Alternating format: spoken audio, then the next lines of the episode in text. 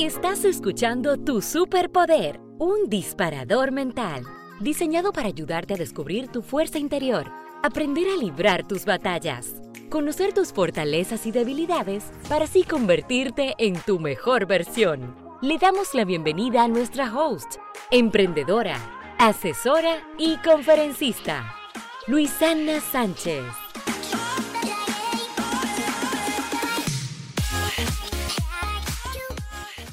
Hola, hola. Hoy quiero presentarte a Esmeralda Redondo, doctora en medicina con especialidad en dermatología. En sus redes sociales, Esmeralda enseña a cuidar la piel, el pelo y las uñas con base médica y científica. Hola Esmeralda, ¿cómo estás? Muy bien, ¿y tú, Luisana? Encantadísima de que hayas aceptado esta invitación para participar en tu superpoder. Gracias a ti por la invitación, de verdad, para mí es un honor que me hayas tomado en cuenta. Este, este podcast es para compartir historias que consideramos inspiradoras y cada quien aquí aprende. O sea, mira, todos los episodios siempre hay personas que me escriben y me dicen, oye, me encantó la historia de tal persona, no sabía que tenía, por ejemplo, esa forma de ver la vida o me inspiró a lanzar mi propio proyecto. Así que vamos a empezar a inspirar, Esmeralda. Cuéntanos cómo inicia tu pasión por el cuidado de la piel. ¡Wow! ¡Qué pregunta más buena realmente!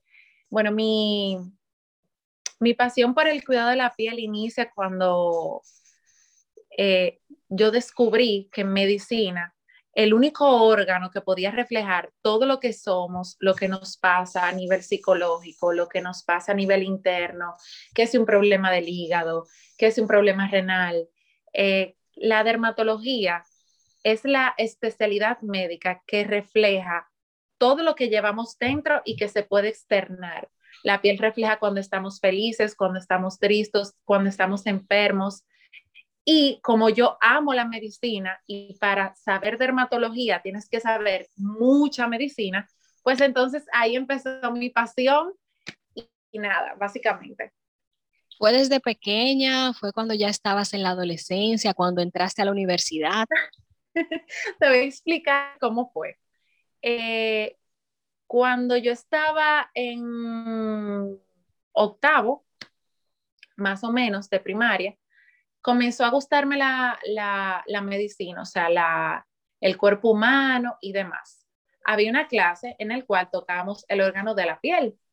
Entonces yo dije, bueno, pues entonces yo me, quiero dedicar a la piel. Mi mamá, ya eh, más avanzadita, primero de bachillerato, me pregunta, mira, ¿y qué tú vas a, a, querer estudiar? Yo le digo, bueno, mami, lo que yo quiero hacer eh, realmente no lo dan en ninguna universidad de este país. Y mi mamá me dice, ¿cómo? Y yo ay, ay, ay. sí, yo le digo, sí, mami, yo quiero ser dermatóloga. ¿Qué pasa? En ese momento, en los pensums, no sale como que eh, dermatólogo, o sea, tú quieres hacer la especialidad en dermatología, no, sino que tú primero tienes que hacer medicina, luego hacer una pasantía, concursar y luego entonces optar por eh, dermatología. Yo le dije, bueno, mami, pues mi mamá, que siempre ha estado muy relacionada a médicos, me explicó cuál era el proceso y yo le dije, bueno, mami, pues voy a estudiar medicina y luego voy a ser dermatóloga. Excelente, te vas a lanzar, vas a hacer todo ese proceso y te vas a lanzar sin, sin ese miedo a veces que nosotros nos paraliza. Porque yo siempre he comentado que, que el miedo es bueno porque tú reconoces la importancia de algo cuando tienes miedo pero que te paralice, que tú no puedas hacer lo que de verdad quieres hacer. Sí, realmente, mira, te voy a decir algo, yo tenía mucho miedo, muchísimo, de estudiar medicina inclusive, porque eh, es un proceso, es una carrera muy sacrificada, es una carrera en la cual tú te sumerges muchísimo en ese ambiente médico. Eh, llega un punto en que tú solamente hablas de medicina. Y yo constantemente le preguntaba a Papá Dios, Papá Dios, dime si esto es la carrera que tú quieres para mí y si este es el camino que tú quieres que yo siga. Cuando yo iba a concursar para dermatología, dermatología es una especialidad eh, la cual es muy difícil de entrar. No es que tú te anotas y ah, yo quiero ser dermatóloga y listo. No, tú tienes que tomar un examen que lo toman cientos de médicos, tienes que concursar eh, con unas entrevistas, unas investigaciones que tú haces. Y dentro, y sin contar que muchas veces eh, importa mucho eh, la relación que tú tengas con el ambiente médico, ¿tú entiendes? Yo en lo personal, ni ninguno de mis padres son médicos. Entonces, eh, eran solamente cinco plazas y yo estaba compitiendo contra un sinnúmero de personas. A mí me dio muchísimo miedo el fracasar, pero es en ese momento en el cual tú tienes que tener un corazón de león y tú dices, no, esto es lo que yo quiero, eh, yo me voy a lanzar independientemente de toda la competencia que haya, yo lo voy a hacer porque yo sentía que yo tenía un propósito en esa especialidad y entré. ¿En la primera vez que lo intentaste? Wow, eh, realmente yo fui, deposité los papeles, las rodillas me temblaban, eh, yo tenía mucha inseguridad, mucho miedo de no lograr el objetivo. Normalmente, cuando yo siempre me propongo algo, yo tengo las vías, cómo lograrlo. Este, o sea, como que es raro que se me escape una pieza. Yo siempre armo todo un plan, pero con dermatología, al haber tantas personas que querían el mismo puesto que yo, no sabía quién, o sea, yo no me enfoqué en, lo cual otro podría traer. No me enfoqué en quién tenía más nota que yo, quién podía dar una mejor entrevista que yo, simplemente me enfoqué en visualizar mi nombre dentro de los puestos. Y sí me dio muchísimo miedo, fue un proceso muy bonito del cual crecí bastante y del cual aprendí que por más miedo que tú tengas de hacer algo, si es si se trata de tus sueños, tienes que ir, aunque te dé muchísimo miedo, aunque muchísima gente te diga que las cosas están difíciles, que tú no tú no cuentas con tales cosas o que cuentas con todo, pero la competencia es muy ardua, que realmente es así. Yo tenía todo, perfecto, todo organizado, buena nota y demás, pero la competencia era bien reñida. Entiendo. Mira, y un mensaje que tú le quisieras dar, que quieras compartir con la audiencia, en esa misma parte de buscar y, lograr tus sueños. O sea, si te fijas, primero eh, desde una clase en el colegio, te despertó esa pasión y hiciste todo lo posible para poder llegar hasta ahí. Entonces, ¿qué mensajes tú le darías ahora mismo a los que nos escuchan? Que quizás tienen hasta más posibilidades que tú y están sentados ahí sin mover ni un dedo. Exacto. Número uno, no dejarse paralizar por el miedo. Cuando tú quieres algo, tienes que luchar hasta el final, aunque te caigas mil veces, levantarte siempre insistir siempre, ser perseverante en lo que quieres y entender que eso que te mueve a ti como persona a lograr tus sueños, no todas las personas lo tienen. Eso es lo que a ti te hace especial. Y muchas personas a lo mejor quieren lograr lo mismo que tú, pero quizás no todos tienen la misma pasión ni le van a poner el mismo empeño a eso que tú quieres. Y que las cosas se van a poner difíciles pero que no por eso debemos de bajar la guardia. Todo lo contrario, cada cosa difícil que nos pasa debe de ser para superar una meta y para lograrlo y vencerlo. Me encanta, Esmeralda. Me gusta esa parte que dices de que las cosas no siempre van a ser fáciles. Se te van a presentar retos en el camino. Y hablando de eso, ¿cuál fue tu mayor reto en este camino para convertirte ya en doctora en medicina?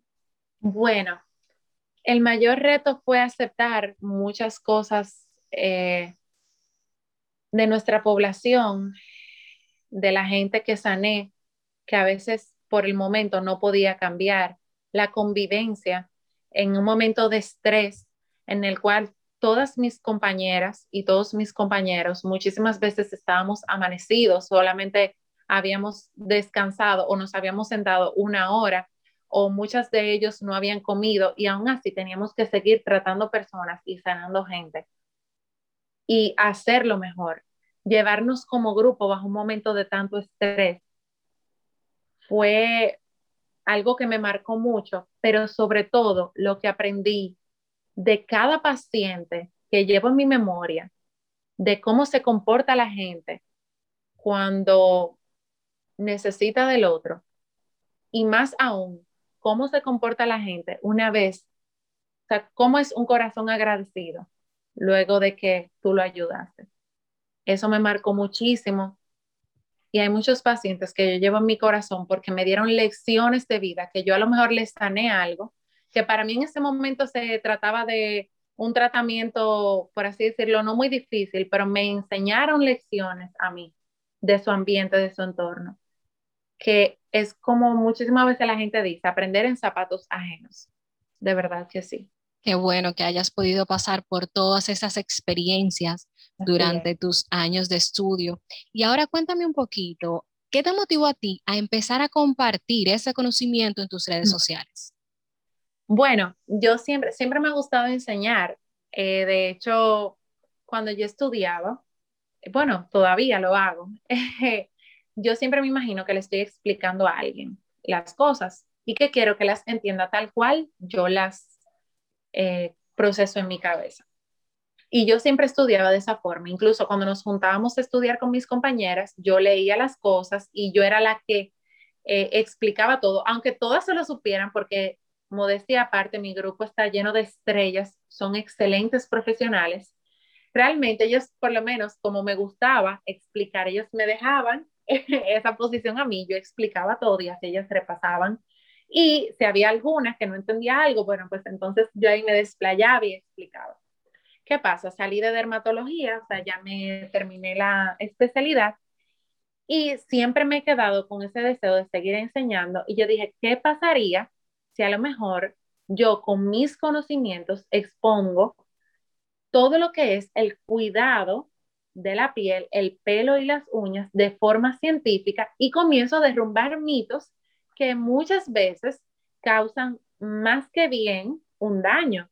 Entonces ahí empezó todo, de querer compartir mis conocimientos. Me encanta mucho eso que comentas. Mira, te cuento que yo me identifico contigo en la parte de que cuando yo estaba en la universidad también era como que la profesora y era la que explicaba las cosas, era mi forma de estudiar. O sea, si yo estudiaba yo sola en mi casa, no me aprendía nada. Yo tenía que estar con un grupo de personas y yo ahí explicándoles. Hablando de mitos, Esmeralda, ¿Cuál fue ese mito, por ejemplo, que tú compartiste en las redes sociales que fue un bull? Que todo el mundo se quedó como que, ¿what? No, no, no, no, no, no, pero eso es cierto. Ay, sí. Bueno, yo hice una publicación en, las, en los primeros días de la cuenta que se llamaba Aceites y Pelo. Para mí, todo el mundo iba a entender eso porque yo estaba dando las razones del por qué no se deben de usar aceite de coco, aceite de oliva, mayonesa, eh, todas esas, esas preparaciones que hace la gente en el pelo. Esos remedios caseros. Ajá, para el pelo. Para mí eso era como algo ya básico, pero yo tengo años estudiando el pelo. Y para mí eso iba a ser súper digerible. Yo tiré ese, eso, ese post y qué bomba, Luisano ay, todo el mundo a decirme, ¿qué? ¿Cómo va a ser? Incluso la gente hasta me decía, pero es que yo tengo años poniéndome aceite de coco y eso a mí me funciona. Y yo tuve que explicarle que esas partículas son muy pesadas para, o sea, una cosa, eso fue una locura. Ya luego he derribado algunos otros, pero nunca como ese de aceites y pelo. Fue como que, wow. Me gustó mucho que dijiste esa parte de que para ti era algo obvio, porque tú tenías años estudiándolo. Y pasa mucho, o sea, emprendedor, tú que me estás escuchando, a veces nosotros nos envolvemos tanto como en nuestro sector, que hay cosas que tú entiendes que todo el mundo sabe, pero es mentira. No todo el mundo sabe. Y mira eso, que tú decías como que, bueno, lo voy a publicar porque es un mito, pero tú no tenías idea de que eso iba a tener ese impacto. No, Para nada. Yo de hecho tuve que hacer varias historias explicando varias veces, buscar en los libros, eh, enseñarle foto a la gente de los libros en las historias. Miren, esto es, este, este libro es el de Fitzpatrick. Le busqué artículos de la Academia Americana de Dermatología, de muchísimas cosas. Y creo que todavía hay gente que me sigue, que me dice, doctora, de verdad. de que, que yo todavía no lo creo. Así mismo es, así es. Pero mira, otra preguntita que te iba a comentar sobre eso. En tus redes sociales, ¿Cuál es la, cuál es la pregunta o, cuál es esa, esa duda que más, que más te preguntan? O sea, ¿cuál es eso que, que, siempre tienes que decirlo una y otra vez porque te has dado cuenta que, por ejemplo, en ese pedacito o en ese aspecto del cuidado de la piel o del pelo de las uñas, las personas tienen más dudas? La duda más frecuente, la pregunta que más me hacen es sobre la protección solar. La gente tiene aún hoy en día, la gente tiene mucho desconocimiento de la importancia de la protección solar.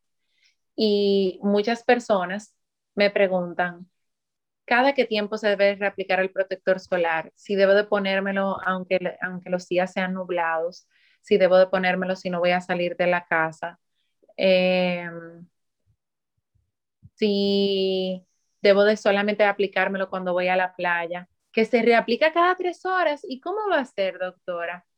Eh, muchísimas cosas me preguntan sobre protección solar y creo que, número uno, el desconocimiento que hay y número dos, eh, la importancia que tiene este producto tan simple como evitar el cáncer de piel.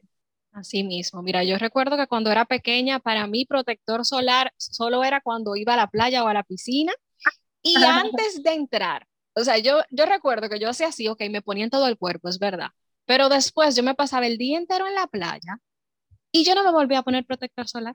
Es increíble, de verdad que sí. Inclusive, eh, muchísima gente, a veces también me preguntan, doctora, yo tengo un skincare larguísimo, imagínate dermatóloga, yo vivo probando productos, llevo mi skincare per se, o sea, mi, mi cuidado de la piel mío, que imagínate, amante del cuidado de la piel, ya tú te imaginas mi rutina del cuidado de la piel, que es inmensa, porque eso es lo que a mí me gusta.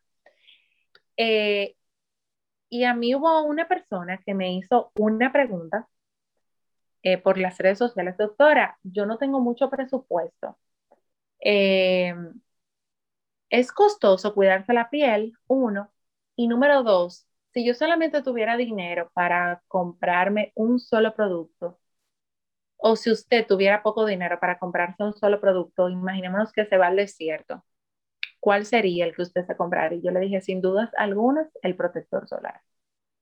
De verdad que sí, esa paciente en ese momento realmente, bueno, paciente no, sino eh, esa, esa seguidora, en ese momento se quedó como impactada porque ella decía, Dios mío, pero ¿y cómo va a ser? ¿Cómo que el protector solar solamente? Yo le dije, claro que sí. El protector solar te evita el cáncer de piel, eh, es anti-aging, o sea, retrasa el envejecimiento, retrasa el fotodaño, tiene la capacidad de humectarte la piel, muchísimas cosas. Obviamente el protector solar no es lo único, pero es como lo más básico, es como lo que a nadie le puede faltar. Así como ya dijo, si tú te ibas al desierto y solo te puedes llevar un solo producto. Claro que sí. Yo me llevaría el protector solar. Si me dicen, es más, hay algo con lo cual, mira, yo más fácil salgo, qué sé yo, sin algo, otra cosa esencial, pero sin protector solar, jamás. De verdad que sí. Esmeralda, ¿harías algo distinto en tu vida? ¿Te arrepientes de algún evento o de alguna situación? No, para nada, de ninguna. Y mira que yo he pasado por cosas buenas y malas. Y las buenas las he disfrutado y de las malas he aprendido y me han hecho más fuerte, ser una mejor persona y ver las cosas desde un punto de vista muy distinto me gusta tu mentalidad. O sea, yo, yo recuerdo que cuando estaba viendo eh, las redes sociales y demás, yo dije, oye, pero sí, esta es Esmeralda, la chica con la que yo estaba. Claro que sí, te escribí inmediatamente porque me gusta la forma en que compartes el contenido. En buen dominicano yo lo siento bien aplatanado. Muy bien, claro. Bien, bien aplatanado, de que, oye, porque a veces la gente se le olvida que si, si es un cliente, si va a ser un cliente tuyo, es porque hay cosas que no sabe que tú sí. O sea, hay que tratar de, como de, de, allanar el terreno y me gusta muchísimo la forma en que compartes el contenido. Yo te auguro muchos éxitos y ha llegado el momento de la pregunta cumbre de nuestro, de nuestro episodio y es, ¿cuál es tu superpoder? La energía que transmito. Independientemente de las circunstancias, yo siempre transmito como una energía de positividad y de alegría. de verdad que sí la capacidad que yo tengo. esa energía. Es como algo único en mí, de verdad. Se nota, oye, se nota. Y sé que muchas personas que estén escuchando este episodio lo van a notar hasta en la forma en que, en que hablas. Ojalá, porque yo ahora mismo tengo la sonrisa de oreja a oreja, pero eso no se puede ver. Muchísimas gracias, Esmeralda, por haber compartido con nosotros en este espacio. Y si tienes algún mensaje final, el momento es tuyo. Bueno, que nunca duden en, en pedir ayuda, sobre todo a mí. Yo siempre, aunque me tardo en responder, pueden escribirme al Instagram o donde gusten. Esa es una. Lo otro es, repito, no desistan, luchen por sus sueños. Independientemente de que todo apunte a que usted no lo va a lograr, se lo digo yo, que concursé para cirugía dermatológica en plena pandemia y entré en primer lugar. Eh, pero sobre todo, que traten de ser nobles con los demás. Muchísimas gracias, Esmeralda. Chicos, hasta aquí el episodio de esta semana. Hasta una próxima ocasión.